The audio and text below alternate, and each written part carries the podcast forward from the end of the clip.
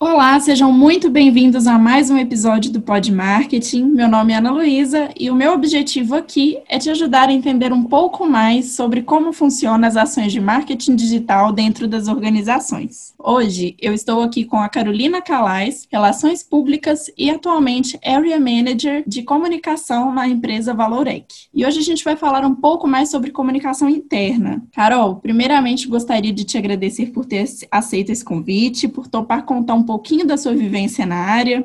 Peço para que você se apresente e nos conte um pouco mais sobre as suas experiências como relações públicas e na comunicação empresarial. Olá, Ana Luísa. Primeiramente, muito obrigada pelo convite convite e parabéns pela iniciativa de criar o Pod Marketing para compartilhar conhecimento e boas práticas com seus ouvintes. Gostei muito da ideia, viu? Parabéns. Bom, deixa eu me apresentar rapidamente. Sou formada em comunicação social com habilitação em relações públicas pela PUC Minas. Depois eu fiz uma pós-graduação em gestão de marketing e uma pós-graduação em gestão de negócios. Atuo na área de comunicação corporativa aproximadamente 20 anos e sempre trabalhando com comunicação interna e com com experiência também em comunicação externa, relacionamento com a imprensa, é, projetos incentivados, eventos, então de tudo um pouco aí do que, que a gente tem nesse leque né, que a comunicação nos oferece. Muito bacana. É, então, para começar, Carol, para proporcionar um bom relacionamento com o cliente externo, a gente precisa também trabalhar a empresa internamente. Além disso, a gente tem escutado muito que um funcionário feliz e satisfeito trabalha melhor para potencializar a experiência do seu cliente externo. Você concorda com isso? Você consegue, assim, relacionar a satisfação do seu funcionário com a satisfação do seu cliente? Boa pergunta para começar. Concordo sim, sabe? Eu acredito que qualquer empresa, para atingir os seus objetivos, ela precisa, em primeiro lugar, cuidar das suas pessoas, ou seja, seu cliente interno, né? Um empregado satisfeito, geralmente ele tem uma boa performance, ele contribui para gerar um bom clima interno, ele tende a trabalhar em colaboração com os colegas e também com as outras áreas. Ou seja, com isso, ele faz boas entregas. E se ele faz boas entregas, consequentemente, o produto ou serviço que a empresa vai entregar ao cliente externo, ela estará em conformidade com o que foi contratado, ou até mesmo está acima das expectativas do cliente, né? E eu acho que vale considerar aqui, quando eu falo de, do cliente externo, desse, né, desse relacionamento, é, não apenas o externo, mas também o cliente interno, ou seja, né, é a área dentro da organização que demanda um serviço. Então, esse olhar, ele tem que ser para o cliente de uma forma em geral. E eu acho que um primeiro passo para que as pessoas se engajem né, e se sintam motivadas, né, e elas vão ter essa satisfação, é quando elas têm uma clareza de quais são os seus papéis e quais são as suas responsabilidades, né, porque eu acredito que quando a gente trabalha sabendo o que é esperado de nós, a gente faz o nosso melhor, porque a gente está se sentindo motivado e com isso nos responsabilizamos pela realização do resultado e, consequentemente, pelas boas entregas para o cliente externo. Falando um pouco sobre endomarketing, é, para quem não sabe, endomar endomarketing é um conjunto de ações né, entre marketing e recursos humanos dentro de uma empresa, e ela é voltada para os clientes internos, né, no caso, os funcionários. É, falando um pouco sobre isso, o que, que você julga assim, mais relevante para trabalhar o clima de uma organização, pensando nas ações de endomarketing? Bom, como eu falei anteriormente, anteriormente, um empregado satisfeito, né, um empregado motivado, ele se torna mais produtivo e com isso ele também contribui para manter um bom clima organizacional. E uma das ações que eu julgo, né, que é, são das mais eficazes para motivar é o reconhecimento, é reconhecendo as pessoas. E aqui eu me refiro não apenas ao reconhecimento, né, do salário e benefícios, e sim é quando você reconhece o colaborador por um trabalho diferenciado, uma atitude positiva que ele tem no dia a dia, pelo protagonismo na identificação e solução de problemas. Enfim, são vários os exemplos no ambiente de trabalho que podem ser um bom motivo para reconhecer né, uma pessoa. E o reconhecimento, quando é bem feito, ele tem várias vantagens. Então, por exemplo, aumenta o engajamento da pessoa que é reconhecida, incentiva os demais colegas, melhora na produtividade. E além da ação de reconhecer, eu acredito que comunicar constantemente a missão, visão, valores, crenças e comportamentos, né, se a organização tiver isso definido de forma muito clara, e deixando, né, bem claro para os empregados o que se espera de cada um, também é uma importante ação de endomarketing. A gente sabe que um planejamento de comunicação interna bem estruturado considerando os diferentes canais de comunicação e também o diálogo constante dos gestores com as suas equipes, ajudam a melhorar o clima da organização. Então, eu destacaria aí a questão do reconhecer e o comunicar como duas ações de endomarketing importantes para melhorar o clima da organização. Muito bacana, Carol a gente está vivendo uma situação na qual a gente não pode ignorar, né, Carol? Muita gente aí teve que mudar o seu estilo de trabalhar, o seu modelo de trabalhar. Muitas empresas saíram do presencial, foram para o home office, não eram acostumadas. Com relação assim à pandemia, esse momento que a gente está vivendo, você sentiu dificuldade em manter o seu colaborador próximo em um contexto tão digital? Você bem colocou aí dessa questão da de a gente teve que se reinventar, né? A empresa teve que se reinventar e a gente também também, cada um na sua vida aí particular, também passou por essa reinvenção, né? E a gente teve que fazer tudo isso na mesma velocidade em que essas mudanças foram acontecendo. E o que seria da gente se não fosse a tecnologia, né, durante todo esse, esse período que nós estamos vivendo? Particularmente, né, com relação ao que você me perguntou, né, de manter o colaborador próximo, né, e conectado, eu não tive muitas dificuldades com a minha equipe, não. Eu acho que a importância do trabalho em equipe e a colaboração naquele momento, né, e no momento atual também, tem falado mais alto diante de todo esse contexto que nós estamos vivendo eu acho que nós conseguimos superar esses desafios à distância de uma forma muito positiva, né? E aí o que eu acho que é um grande diferencial e que eu acho que é, que é importante destacar aqui é que a gente constatou durante todo esse período a importância do diálogo e da escuta na comunicação. Isso daí vai para além do meio, seja ela presencial ou à distância, né? Então, eu acho que com uma boa comunicação, né, mantendo esse diálogo e essa escuta no dia a dia, isso daí facilitou muito para que a gente conseguisse, né, não só apenas a gente conseguisse, como estamos conseguindo superar aí esse distanciamento. É isso aí. Falando um pouco assim de ações que vocês desenvolveram para substituir esse contato presencial, é, você acha que trabalhar de câmera aberta fazer um momento de, de diálogo, um café da tarde, um café da manhã com a equipe, isso ajuda, fazer roda de conversa. Qual é a sua opinião sobre isso? Vocês têm desenvolvido isso? Acho que do ponto de vista né, da forma de se comunicar, a gente passou aí também por uma necessidade de encontrar diferentes caminhos, né? Por um lado, a gente teve aí as empresas mantendo as equipes na linha de frente de operação, que precisavam estar ali presencial, e muitas empresas também que colocaram os empregados, aqueles que o trabalho poderia ser realizado à distância, trabalhando no regime de home office.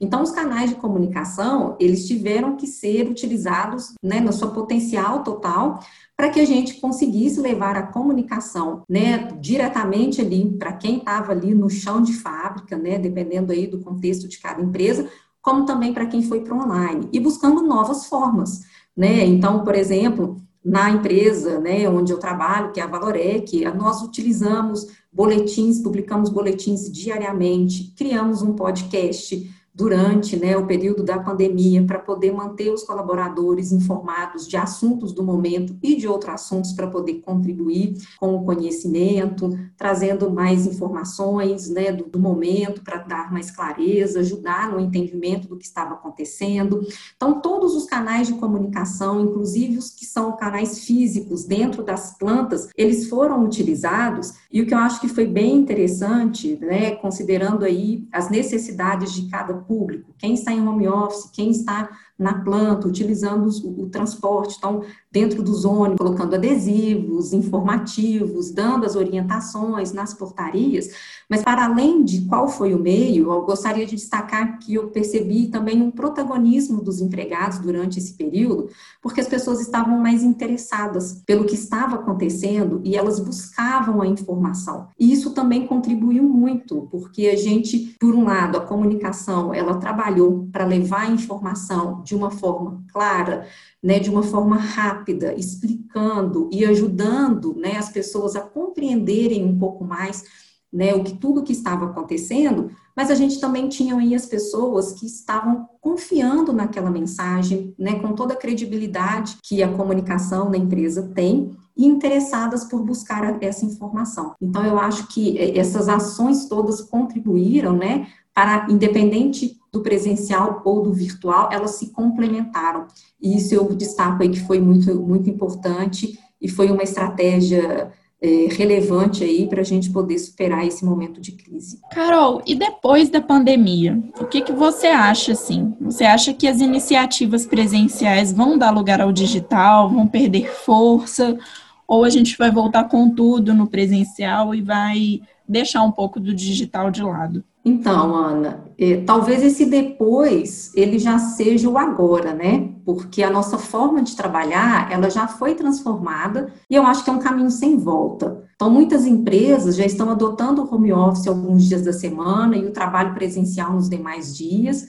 E com isso, eu acredito que o presencial e o digital, eles vão se complementar. E eu acho que eles precisam se complementar mesmo, porque a necessidade de ver estar com as pessoas, ela é legítima, a gente sabe disso, né?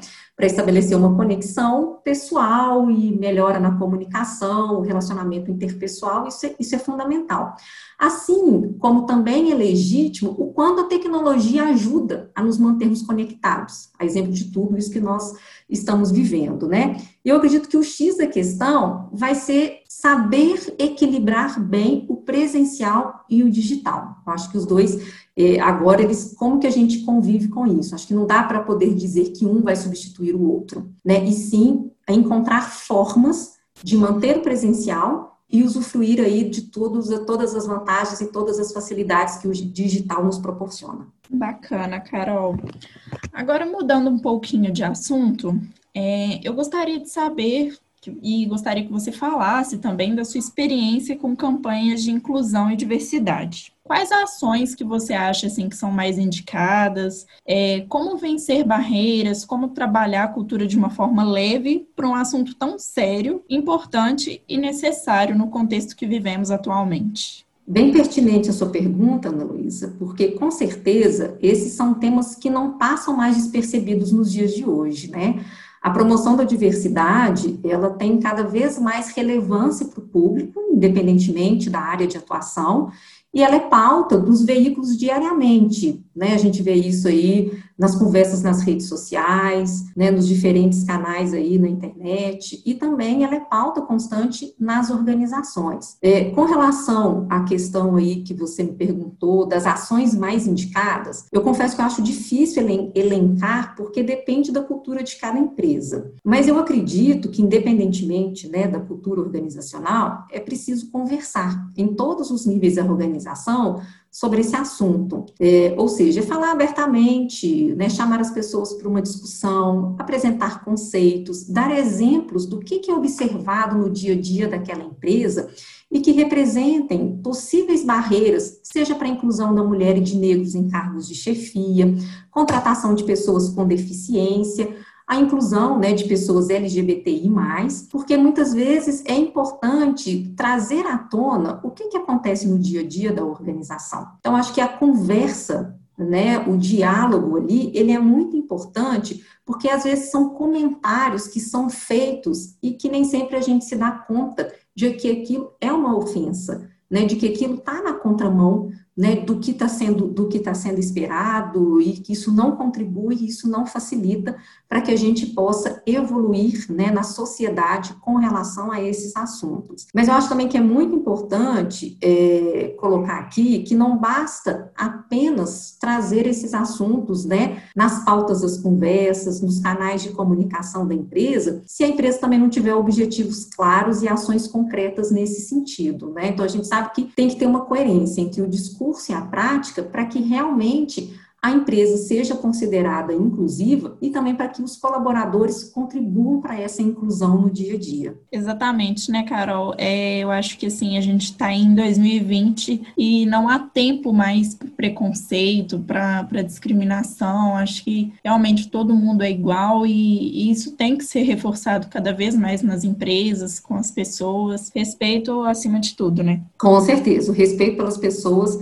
ele tem que prevalecer. Carol, eu já fiquei sabendo aí que você teve uma experiência internacional e eu não poderia deixar de falar sobre isso, né? Você trabalhou também na parte de comunicação de uma empresa. Pra gente, você percebeu alguma diferença nas iniciativas? Você acha que é muito parecido com o Brasil? Bom, é, foi uma experiência bem bacana. Eu morei três anos fora, na França, e foi uma experiência única, porque eu tive a oportunidade ali de vivenciar uma outra cultura, aprender um novo idioma, aprender coisas novas a cada dia, né? Então isso foi bem bacana, assim, que eu carrego com muita satisfação e muita gratidão por essa oportunidade que eu, que eu vivi.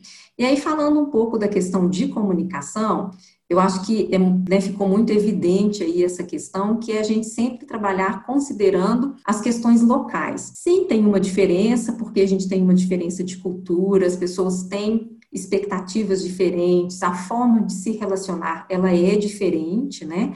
Então, não tem uma receita, isso é fato, sabe? Então, uma, uma ação de comunicação que às vezes funciona no Brasil, não necessariamente vai funcionar em outro país e às vezes nem sempre vai funcionar necessariamente no mesmo país, considerando que as empresas também são diferentes e as empresas têm públicos diferentes, com culturas diferentes, né?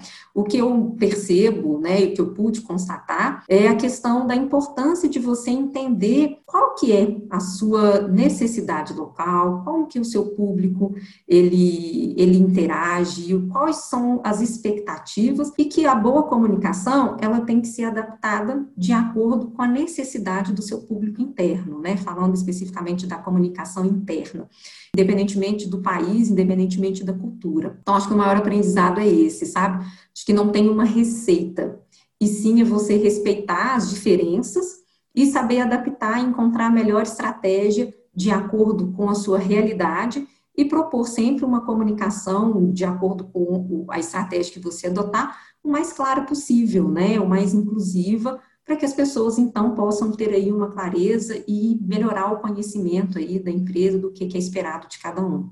Carol, para finalizar, eu gostaria assim que você deixasse uma mensagem para os futuros profissionais de relações públicas. É, o que, que você acha que eles devem trazer de diferencial assim na bagagem? Quais são os principais hard skills e soft skills que são valorizados nesse mercado? Então, já chegamos na última pergunta, Ana. Foi tão agradável que eu nem percebi que a gente está caminhando aqui para o final. Dá vontade Bom, de ficar o tempo todo, né? É bom demais. Exato. Depois a gente pode continuar essa conversa num, num outro episódio, por que não, né? Bom, para responder a sua pergunta, eu acho que o principal, e eu acho que né, vale para um profissional de relações públicas, mas também para outros profissionais, eu acho que é cada vez mais a gente tentar entender de tudo um pouco, né? Manter-se atualizado sobre o que acontece no mundo, buscar novos aprendizados, porque isso vai ajudar a ter uma visão mais estratégica e contribuir em todas as esferas, né? Que a gente, que cada profissional optar pela linha aí de, de atuação, né? É, e com relação à questão das é, hard skills e soft skills, começando pela hard skills, um profissional de comunicação, é, eu diria, eu destacaria duas.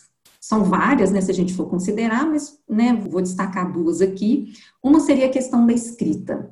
Eu acho que os comunicadores, eles devem sempre ter a capacidade de escrever, mesmo com todos os recursos tecnológicos, tudo que a gente tem, porque os canais mudam mas o que não muda é a necessidade que a gente tem de transmitir a mensagem, né? E para, dependente aí do meio, a gente tem que saber escrever, seja uma legenda, seja uma nota, um artigo, né? Então, eu acho que a escrita, ela é fundamental, principalmente o que a gente vê aí com, com tantos recursos tecnológicos, as pessoas, elas estão perdendo o hábito de escrever, né? Às vezes não sabe nem mais como que escreve uma palavra, né, que simples assim, fica na dúvida, tem muita abreviação. Eu acho que um bom profissional de comunicação, ele não pode perder isso, né? Então, essa técnica aí, ela, ela é necessária. Uma outra hard skills é com relação também que eu acho que é importante, que a gente precisa desenvolver cada vez mais aí, é um pensamento analítico, né? Hoje na empresa tudo está informatizado, as coisas acontecem de uma forma muito dinâmica, e saber analisar os dados é, tem sido cada vez mais necessário, cada vez mais importante, para que isso possa contribuir em tomadas de decisões, né? Então, saber fazer essa leitura dos dados, eu acho que ela é necessária, ela é muito importante para contribuir aí nas definições de estratégias, de planejamento. Então, eu destacaria também essa importância, né? E muitas vezes os profissionais de comunicação nem sempre estão muito antenados aí com essa questão das métricas, os indicadores, né, sempre fica muito, aí isso é muito subjetivo, é difícil de mensurar. Existem metodologias, existem formas aí de, de mensurar e saber analisar os dados que a gente tem aí, a gente tem muitos dados aí à nossa disposição. Falando agora um pouco das soft skills, é, principalmente né, nos profissionais de comunicação, eu destacaria um relacionamento interpessoal, né, eu acho que a gente os profissionais eles conversam, né, com praticamente todas as áreas, com os diferentes, né, dentro de uma empresa, com os diferentes stakeholders que envolvem ali a organização esse relacionamento, ele é muito importante, né? Então, a gente precisa estar tá aí, ainda mais com essas mudanças que a gente está passando, né? Independente se é no presencial ou se é no digital, essa conexão, saber se relacionar, eu acho que ele é importante para poder ajudar aí a atingir os resultados que são esperados. Um outro, né, que eu destacaria aqui seria a colaboração, o espírito de equipe, né? E aí isso tem tudo a ver com, com a comunicação, e a gente acha que está passando também aí por uma mudança, né, da comunicação cada vez mais com o empregado, né, com os diferentes stakeholders, e a gente tem que trabalhar em colaboração mesmo, né? Hoje todos somos comunicadores, temos aí acesso aos recursos digitais, aos diferentes canais de comunicação, e eu acho que essa colaboração, ela é positiva para os dois lados, né? Então, acho que é, fazer junto, então, é colaborar mesmo. E, por último, uma questão aí que acho que é o que está sendo colocado à prova a todo momento aí, que é a questão da flexibilidade. É, a gente está em constante mudança, o mundo está em constante mudança, então a gente vai precisar se reinventar para se adaptar rapidamente diante de qualquer mudança, transformação que não para em nenhum momento, e isso também requer uma boa pitada de criatividade. Então, eu acho que esses aí são os hard skills e soft skills que eu destacaria aqui para os profissionais de comunicação. Carol, infelizmente a gente está chegando ao fim de mais um episódio aqui do nosso Pod Marketing. Eu gostaria de te agradecer pela sua valiosa presença. Foi incrível e muito esclarecedor conversar com você. Tenho certeza aí que você vai inspirar muitos profissionais da área de comunicação. Tem mais alguma coisa que você gostaria de falar com a gente? Se você quiser deixar seus contatos para que as pessoas possam te encontrar nas redes sociais, fique à vontade. Mais uma vez, muito obrigada, Ana Luísa, pelo convite. Foi um prazer, uma satisfação conversar aqui com você. Realmente, pena que passou muito rápido, né? Mas quem sabe a gente não possa continuar a nossa conversa aí num outro episódio, como eu comentei aqui agora há pouco. Eu acho que para fechar, acho que a minha mensagem aqui seria para que todo mundo seja protagonista, né? Eu acho que o momento requer isso, né? Seja na carreira, seja na vida pessoal. A gente tem que ser protagonista aí do que, que a gente espera para o futuro, né?